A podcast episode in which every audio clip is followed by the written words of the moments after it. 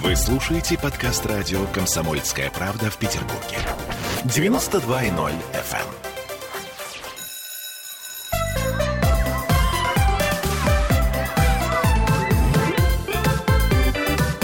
Родительский вопрос. 11.03 в городе на Неве, и мы начинаем с вами разговор о наших детях. Сегодня у нас совсем необычный эфир, потому что к нам пришли в гости сотрудники музея Российской железной дороги. Здравствуйте, друзья. Здравствуйте. Здравствуйте. А, я а, сейчас с удовольствием их представляю. А, это Татьяна Шмырова и Людмила Ардышева. Напомню, что мы в прямом эфире, и у нас есть телефон прямого эфира 655-5005, а также есть трансляция ВКонтакте.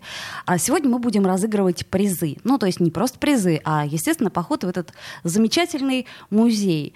Ну и а, если будете внимательно слушать наш эфир, вопросы, к сожалению, эксперты приготовили очень сложные, то есть к своему стыду я не смогла ответить ни на один, но а, зато я думаю, что в процессе вы сможете перед рекламной паузы подумать и, может быть, после рекламной паузы и ответить. Мы постараемся это сделать в конце каждой части. вот. А, ну, давайте начнем, наверное, с, с чего-то очень хорошего. А, Начнем с того, что э, забавы, которые вообще устраивают дети и подростки на железной дороге, они э, часто заканчиваются ужасно. А в этот раз э, у нас были каникулы. Длиной аж чуть ли не в 11 дней, в 10, да, практически. То есть практически каждый из нас так или иначе сталкивался с железной дорогой, и э, сталкивался с этим прекрасным запахом, с этим э, замечательным ощущением пути. Вот я не знаю, как вы, но я, например, очень люблю вокзалы, особенно там такие вокзалы, как в Калининграде, такие вокзалы, как наш старый вокзал а, Витебский, например. Витебский, да, угу. и он сразу вызывает ощущение какой-то надежды пути. Но, но железная дорога при всей своей романтике, к сожалению, это еще и большая опасность. И сегодня мы поговорим не только с вами об этом, но и с нашим специалистом, до которого мы вот сейчас дозвонились. Это врач-психотерапевт э, высшей категории Центра восстановительного лечения детской психиатрии имени Мнухины э, Юлия Викторовна Абидейко. А Юлия Викторовна. Да, добрый день. Да, вы нас слышите.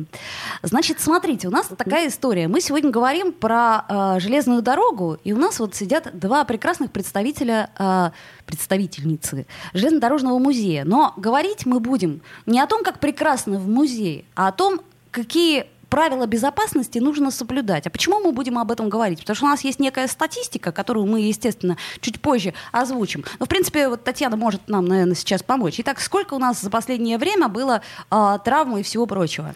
Э, ну, в прошедшем 2020 году на территории Октябрьской магистрали в результате нарушения правил безопасности на объектах транспортной инфраструктуры пострадали 193 человека, 128 из которых погибли. В 2019 году травмы получили 232 человека. Э, в 162 случаях исход был смертельным. Вот. И обратим внимание количество случаев детского травматизма в 2020 году по сравнению с 2019 годом уменьшилось на 23%. Но, тем не менее, а я... статистика такая тревожная. А, Татьяна, я вам скажу, почему статистика уменьшилась. Потому что у нас была пандемия, и просто меньше народу пользовалось железной дорогой. И меньше народу, я имею в виду подростков и детей, угу. а, имели возможность, а, так сказать, шалить на железной дороге. А, Юлия Викторовна, вот у меня вопрос такой к вам. Да. Вот что вообще подростков и детей, в принципе, может заставить получить такие а, ну, на мой взгляд, из ряда вон выходящие ощущения. То есть э, некий экстрим, который, я не знаю, что он там, какие гормоны вызывает, ну, адреналин, еще что-то, эндорфины. Да, Кортизол. Ольга, так и называется, адреналиновые подвиги или адреналиновые увлечения. Их э, достаточно много, это и ходьба по крышам, и тигерство, исследование подвалов, заброшенных зданий, и в том числе э, вот эти истории с железной дорогой. Тут много у этого терминов, у, то есть можно зацепинг, э, то есть можно прыгать по железной дороге, uh-huh, цепляться uh-huh. за трамваи, троллейбусы, метрополитен, поезда. То есть тут достаточно много. Э, хочется сказать, что вот эти адреналиновые подвиги – это вполне нормальная история для подростков. То есть выброс адреналина им – необходим, это естественный процесс. Другое дело, что как они его э, получают, этот адреналин, то есть э, законными способами или незаконными. Э, подростковый возраст такой достаточно сложный, это период исследования, становления, еще ничего не ясно, кем ты будешь, кем ты станешь. Нужно найти свой путь, найти себя. И хочется попробовать, хочется как-то выделиться, потому что хочется самоутвердиться, попасть э, в какую-то компанию сверстников, где тебя поймут, где единомышленники сделать класснецкое там селфи, выложить, и, и интернет дарит такую иллюзию, что простоты, потому что если ты сделаешь удачное фото, у тебя будет много лайков, тебя заметят, и это тогда там э, деньги, слава и вообще безоблачная жизнь. Этого сейчас тоже же достаточно много. Конечно. Блогеров. Э, и очень хочется тоже вот так раз и сразу быть э, человеком успешным, у которого все получилось. Это способ почувствовать что-либо, потому что подростки полны страхами, страхов много, страхов а вдруг не понравлюсь, а вдруг э, девушка не выберет, а вдруг в компании не оценят, а как еще побороть эти свои страхи, доказать и себе в том числе, и всем остальным, что я вообще-то клевый парень, я могу и могу вот так прокатиться. Это угу. также ну, сильные эмоции, переживания, когда их так много, потому что подростковость опять это э, конфликты с родителями, непонимание с, с учителями, очень много переживаний всевозможных, и эмоции настолько сильны, способов отреагировать, способов справиться, еще пока э, не научился справляться. Поэтому э, столько чувств, что угу, угу. хоть как-то их перекрыть, люди смотрят что-то там ужасные фильмы, ужасов, вернее, фильмы, Да-да-да. А, потому что, чтобы хоть как-то перекрыть э, тот ужас, который, кажется, происходит в твоей жизни, понимаешь, что, ну, вообще не так все и страшно было. Знаете, Одно вот... из мнений... Ага. Да, договорю, Оль. Э, когда я готовилась к, к программе, я тоже э, читала, и одно из мнений, что это депрессивное состояние, суициды, э, такой риск суицида э, или склонность к суициду, вернее, нет. Я думаю, что, конечно, это все не так. У подростков есть миф о том, что они бессмертны, о том, что Э, вот это отношение mm-hmm. к смерти, о том, что это точно меня не коснется, это все не про меня, я такой уникальный, я все могу, могу прыгать, могу с моста на пояс, что хотите, и это точно меня не коснется, потому что жизнь безоблачная часто, э, родители еще живы, все живы вокруг, и смерть это что-то такое мифическое, очень далекое. То, что бывает с другими. Да, да слушайте, совершенно да, есть, справедливо. Ну, это да. будет не, не со мной, да. Совершенно угу. справедливо. Это как раз вот, наверное, тот самый ключ, что мы э, забываем, становясь взрослыми, что мы тоже когда-то были бессмертными. То есть, что у нас тоже... Это тоже нормальный процесс, это совершенно нормальное отношение к смерти этого возраста. Там берем 10, не знаю, 17, 12 15 где-то вот так в среднем. Да-да-да. Ну, то есть это, это просто э, некое незнание, да, которое приводит вот к, к таким трагическим последствиям. Э, и в этой связи хотелось бы, знаете, какой момент вспомнить. Вот в самом начале, как только железные дороги появились, э, допустим, линия Ливерпуль-Манчестер, да, история ее, с чего началась? В 1830 году, 15 по-моему, сентября, да, а, состоялся запуск первого поезда по этой магистрали. И э, торжественное, радостное, историческое, значительное событие закончилось трагедией. Просто человек, да, Уильям Хаскинсон, а, член парламента английского, а, решил перебежать железнодорожные пути. Он не знал он не предполагал, чем это закончится. То есть знания о том, что железная дорога опасна, не было. И перебегая железнодорожный путь, он попал под поезд. Но, Все. Э, Татьяна, в каком году, вы говорите, это было? В 1830. А, вот, а сейчас у нас э, 2021. То есть угу. я к чему говорю, что, может быть, какой-то э, внутренний багаж знаний, он должен был уже немножко пополниться у наших подростков. Ну нет, до сих пор перебегают. А... И перед сапсанами пытаются. Вот в том-то и дело. И, э, Юлия Викторовна, у меня к вам да. еще один вопрос. Вот действительно, что-то... То есть, грубо говоря, мы э, определили, что это все-таки норма. Ну, то есть это не, не психическое отклонение, увы и ах, Это да? не психическое отклонение, да. Склонность к получению адреналина в этом возрасте у большей части подростков – это норма. Понятно. А да. что мы можем, э, взрослые, вот мы родители, например, сидящие здесь, если так можно сказать, угу. э, что мы можем предпринять для того, чтобы хотя бы э, экстрем этот, он, э, ну, оставался на уровне хоррора, э, так сказать, кинематографического, хотя бы? Э, и здесь тоже все-таки оставаться родителем не только уже 15-летнего подростка, которого сняли с поезда и к вам обратились, слушайте, у вас э, человек прыгает. Э, все-таки надо начинать, конечно, гораздо раньше. Я думаю, родители должны и точно знают, чей ребенок склонен к такому поведению, да, то есть кто без страха ползет на горы, кому это все нравится, кому это интересно. И, соответственно, тут надо заменить такой способ получения адреналина только закона, без закона нарушения. То есть это вполне возможно и скалолазание, и картинг, и все виды единоборств, и ролики, и велосипеды, они там всякие разные прыгают и все, Понятно. что хотите. То есть, и кор... горнолыжный спорт. Короче и говоря, туризм, спортивное ориентирование, масса вариантов. Заменить, э, так сказать, э, просто закономерными э, какими-то вещами, за которые мы, э, взрослые, потом не будем отвечать, и нам не будет страшно. А еще можно пойти в железнодорожный музей. Я напоминаю, что у нас э, по связи Юлия Абидейко, врач-психотерапевт, и э, сотрудники Музея железных дорог России Татьяна Шмырова и Людмила Ардашева. Э, значит, э, мы вернемся э, в эфир после короткой паузы. Спасибо большое, Юлия Викторовна, вам за консультацию. Да, ну я напомню, друзья мои, что мы в прямом эфире, что нам можно писать, нам можно звонить. Я, кстати, неправильно произнесла фамилию. Людмила все-таки Ардышева. Вот, э, сделаем паузу, вернемся. Родительский вопрос. Вы слушаете подкаст радио «Комсомольская правда» в Петербурге. 92.0 FM.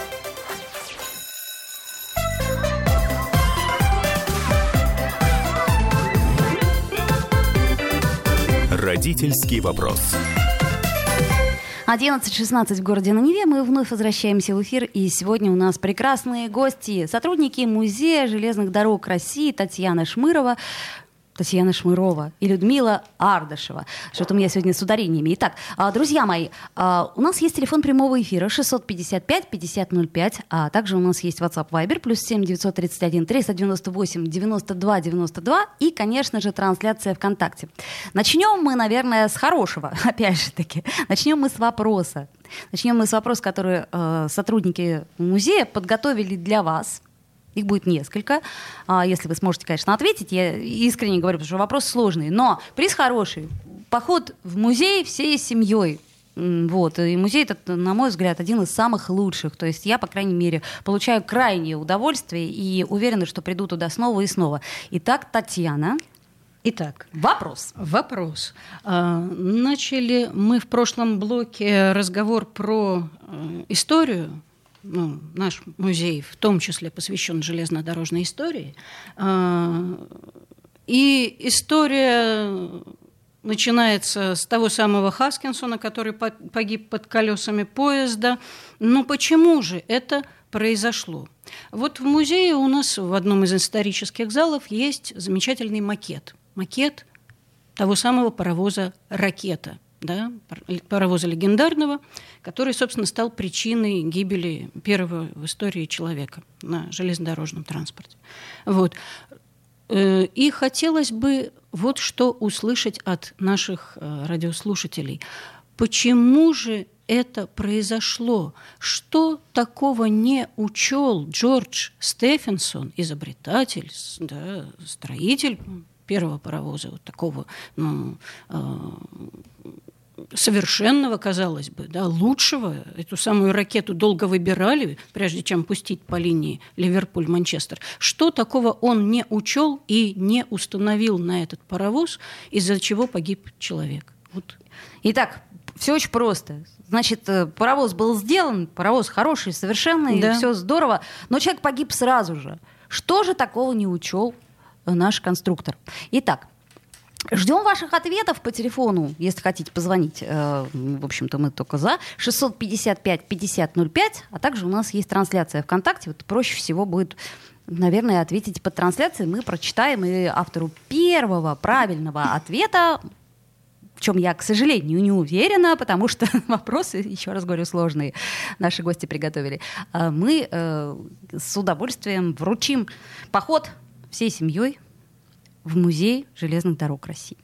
Итак, ну давайте продолжим. Что у нас там еще э, про- происходит в принципе? То есть статистику мы с вами проговорили. Статистика не то чтобы сильно пугающая, но все-таки пугающая. Ну это жизни, это же чьи-то дети. Это дети, они сказали, мам, я пошел гулять, и побежали, все безнадзорно. У меня знакомый рассказывал, что в детстве вот у него там... Все, мам, я побежал, да, и жили они в районе метро Выборгская. И любимое занятие было прыгать по вагонам. Ну, с вагона на вагон. Вот. Мам, я погуляю. Да, иди гуляй. Все. Вот. Дети развлекаются. Вот, э, ну, в детстве тогдашнем и в детстве нынешнем развлечение это немного да, на грани фола. Вот. Э, кто-то к нам приходит в музей, находит там досуг, развлечения, радость, впечатления, эмоции. Адреналин кто-то находит даже. Вот, а кто-то бежит по вагонам прыгать. И вот мы здесь, моей коллегой Людмилой Витальевной, и в том числе ваш эфир, Ольга, это еще одна трибуна для нас – в очередной раз вот, дать э, родителям, которые нас сейчас слушают, да, дать некий вот сигнал о том, что ну, о, бдительности, о том, чтобы э, быть неравнодушными к тому, куда дети уходят гулять. Вот, да, в этом плане хотелось бы напомнить, что родители несут все-таки основную ответственность за действия детей на железнодорожном транспорте.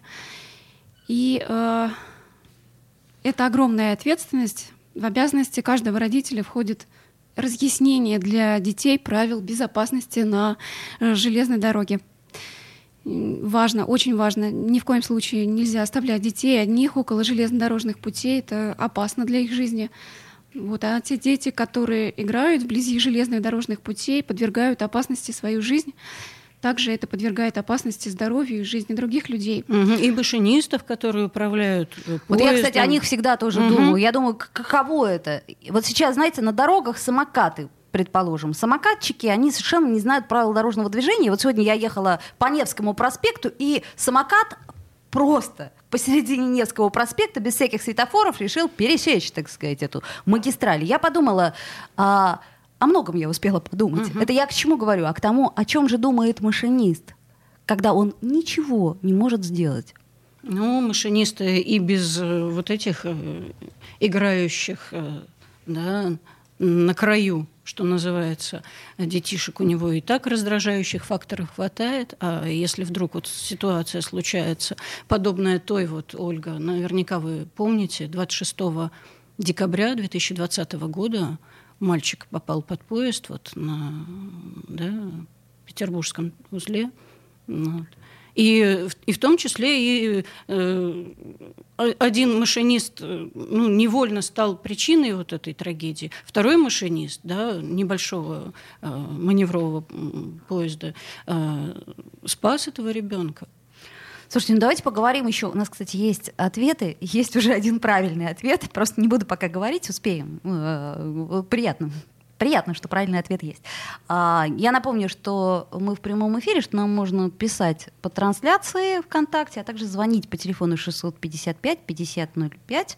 А, вот, если кому-то очень хочется именно вслух что-то сказать. Татьяна Шмырова и Людмила Ардышева у нас в гостях. Это сотрудники Музея железных дорог России, куда мы с удовольствием вас приглашаем. Потому что мне кажется, что сейчас такую замечательную погоду а, поскольку родители все равно работают, и уехать никуда не получается, тем более пандемия, э, лучшего места, чем железнодорожный музей, ну просто не найти. Давайте поговорим все-таки, э, друзья мои эксперты, о причинах травм и о том, что такое зацеперство и вообще почему оно существует. Это же какой-то бред. Во-первых, можно я начну с того, что нужно э, научить соблюдать правила поведения, но важно то, что заставлять ребенка невозможно. И э, чтобы э, не случалось таких неприятных происшествий на железной дороге, начинать нужно с самого раннего детства и э, учить детей с помощью игры. Потому что дети с помощью игры усваивают гораздо лучше Конечно. А что у нас самая любимая игрушка всех взрослых и детей? Ну, конечно же, это железная дорога. А вот у меня, например, э, ребенок еще достаточно маленький. Ну как, мне немножко жалко открывать ту самую железную дорогу, которую подарила ему крестная. И поэтому она стоит и ждет своего часа.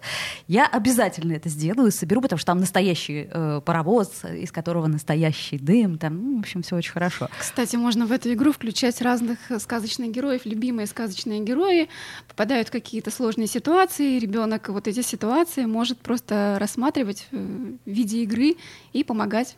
Совершенно справедливо, Людмила. Но самое это главное, что для этого нужно? Для этого нужно, чтобы взрослые тоже знали правила поведения на железной дороге. Это как как-то... Ну, вот, э, э, замечательный, Ольга, комментарий. Вот взрослые, которые должны быть взрослыми и знать, да, как нужно. Вот. А если мы смотрим на основную причину всех случаев травм на железных дорогах, знаете, какая основная? В 90%. Попытка перейти железную дорогу в неположенном месте. Ну, вот, вот недавно... взрослые, которые вроде должны знать и обучать как надо. Они... Не далее, как вчера, э, я это наблюдала. И меня это удивляет. Сейчас хотя бы переезды, именно сами переезды, они э, стали барьерными. Угу. И то, понимаете, можно же обойти этот барьер. Ну, ничего страшного. Я успею.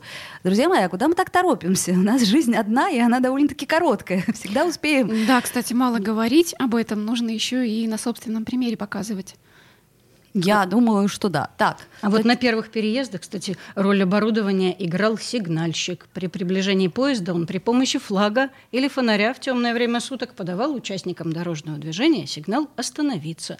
И лишь потом стали использоваться э, приводящиеся в действие вручную или электрически специальные ворота или барьеры.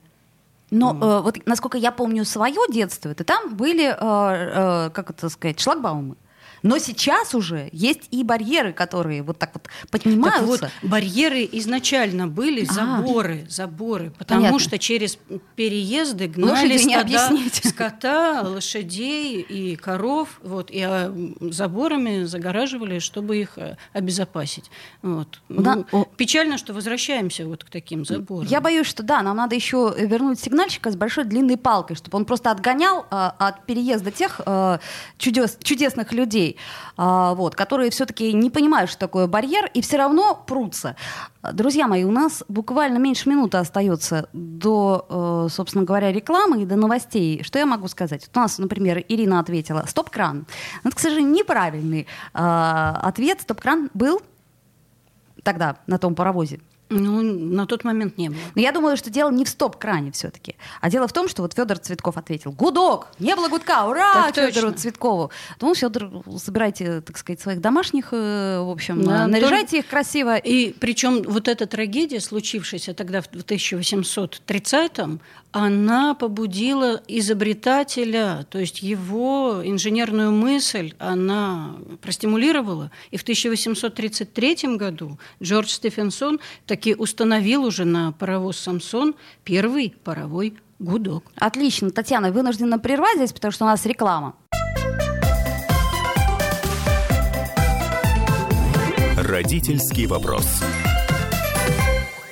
Вы слушаете подкаст радио «Комсомольская правда» в Петербурге. 92.0 FM.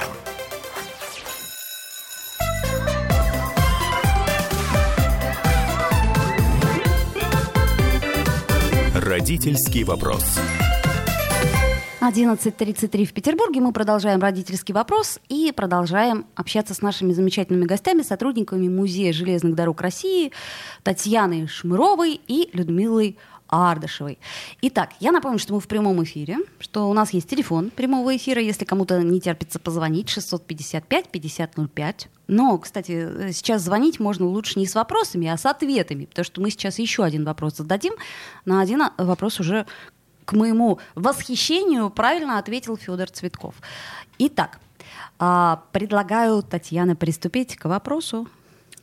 Замечательно. Мы говорим о безопасности, да, и в продолжение темы вот э, такой вопрос. В 1952 году в Лондоне на железной дороге, а именно на железнодорожных переездах, э, были установлены специальные хлопушки. Это было звуковое оповещение о приближающемся поезде, то есть дополнительная мера безопасности, хлопушки. Причиной вот, такого вот действия, да, э, установки этих хлопушек, стало явление непреодолимой силы. Вопрос. Что же такое случилось в 1952 году в британской столице, что пришлось оборудовать переезды хлопушками? Немного, вот совсем немного подскажу. Еще раз э, обратите внимание на то, где, где это было. Да, и я думаю, что это как раз станет подсказкой. Итак, хлопушки установили явление непреодолимой силы. Что же это за явление такое? Непреодолимой силы. Ждем ваших ответов. Ну, в основном все-таки под трансляцией ВКонтакте, но если вы хотите позвонить, мы будем очень рады. Друзья ну, мои. Именно на переездах. Это важно. Важно для безопасности на железнодорожных переездах. То есть самое опасное место да, пересечения железной дороги с автомобильной дорогой. У нас уже есть правильный ответ. Та-дам! Ну что ж, Ксения Васильева, мы поздравляем вас. Это действительно туман. Слушайте, мне даже неловко стало, потому что я перед началом думала-думала, и мне показалось, что вопросы сложные. А, ну, я очень рада, что у нас такие прекрасные слушатели. Итак, давайте все-таки поговорим поподробнее о железнодорожном переезде, потому что, наверное, это, ну, помимо железнодорожных путей все-таки самая основная, э, так сказать, часть железной дороги, где случается большинство проблем. Да, каждый день. По статистике, каждый день вообще вот у нас в стране наступил новый день, и случилась новая беда на переезде где-то по стране. Ужас. Ну, с пешеходами, с автомобилистами, и с теми, и с другими. То есть, да, место смертельной опасности, к сожалению. Насколько я знаю, у вас в железнодорожном музее есть переезд. Есть. Я бы сказала, он такой тренировочный переезд для тех, кто не понял. Ну, да. Это еще одна такая яркая напоминалка. Яркая, красивая. Ну, давайте э, начнем с того, что еще раз говорю, я всех приглашаю в железнодорожный музей, обязательно, конечно, всех наших юных слушателей. Но если наши родители юных слушателей не будут знать правила поведения на железной дороге, то, в общем-то, э, нашим малышам-то, собственно, за что нести ответственность? Конечно, только родители несут. Поэтому давайте вместе, всей семьей. Я искренне считаю.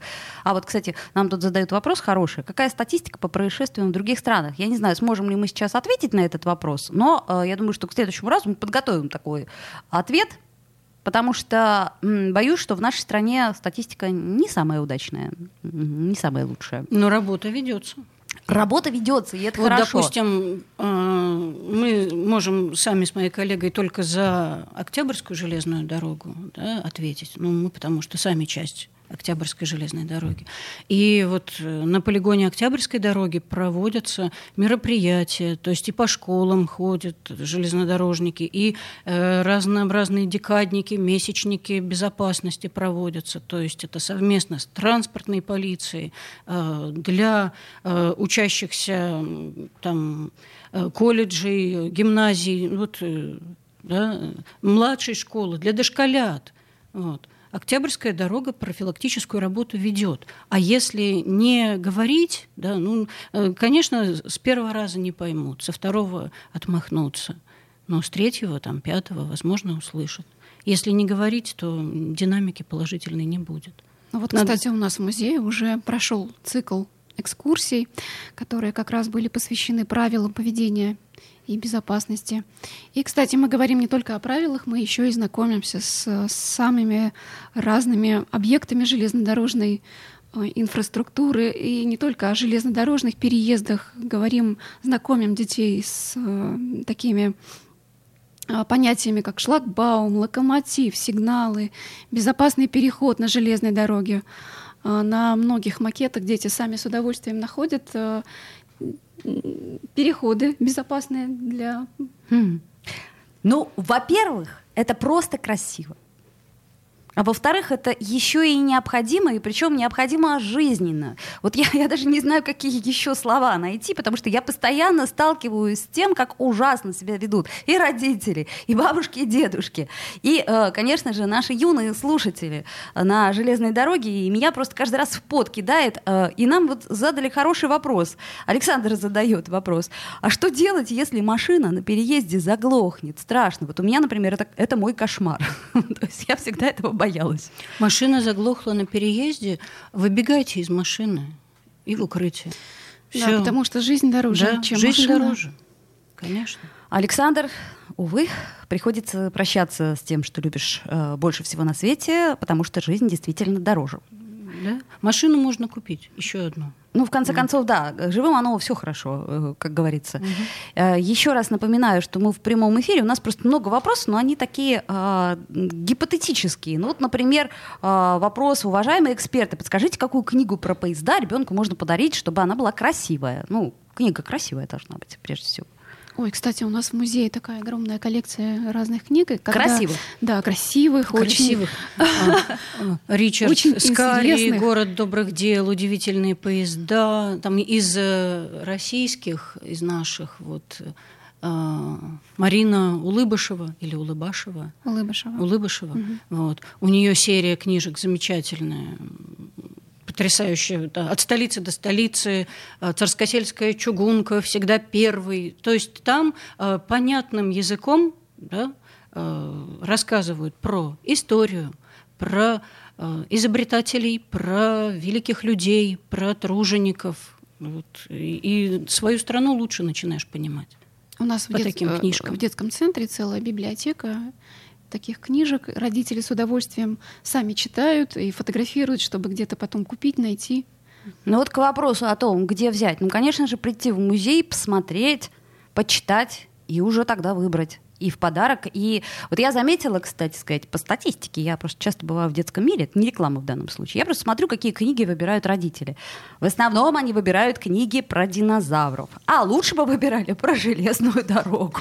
А вот, кстати, к нам тоже приходил один такой э, специалист, э, палеонтолог, скорее всего, будущий, да, и сказал нам, что да я в ваше все это вот не верю, в ваши сказки, я верю в динозавров.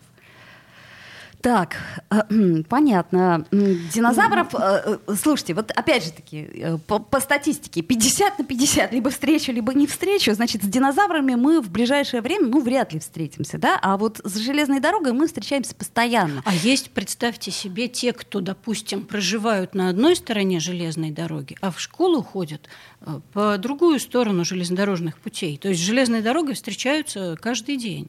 Вот. И где они перебегут эту железную дорогу, чтобы в школу попасть? Вот.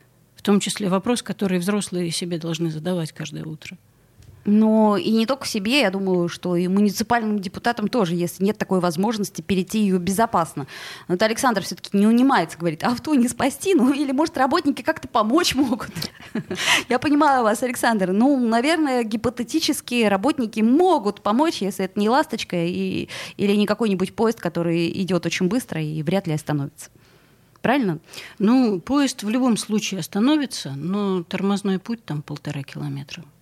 Полтора километра тормозной путь. Александр, это понятно, да? То есть, ну, я имею в виду, что вы, ах, э, тут, э, как говорится, верить можно только в Бога в данной ситуации и желательно проверять, э, так сказать, вовремя делать ТО на машине. У нас буквально минута остается, что я хочу сказать. Знаете, почему существует зацеперство? А потому что штраф у нас всего 100, 100 рублей. рублей. Да? 100 рублей до сих пор у нас штраф за зацеперство. И более того, даже если зацеперов поймают, а, очень вряд ли будут с них брать этот штраф, скорее просто выпарят ремнем, что было бы неплохо.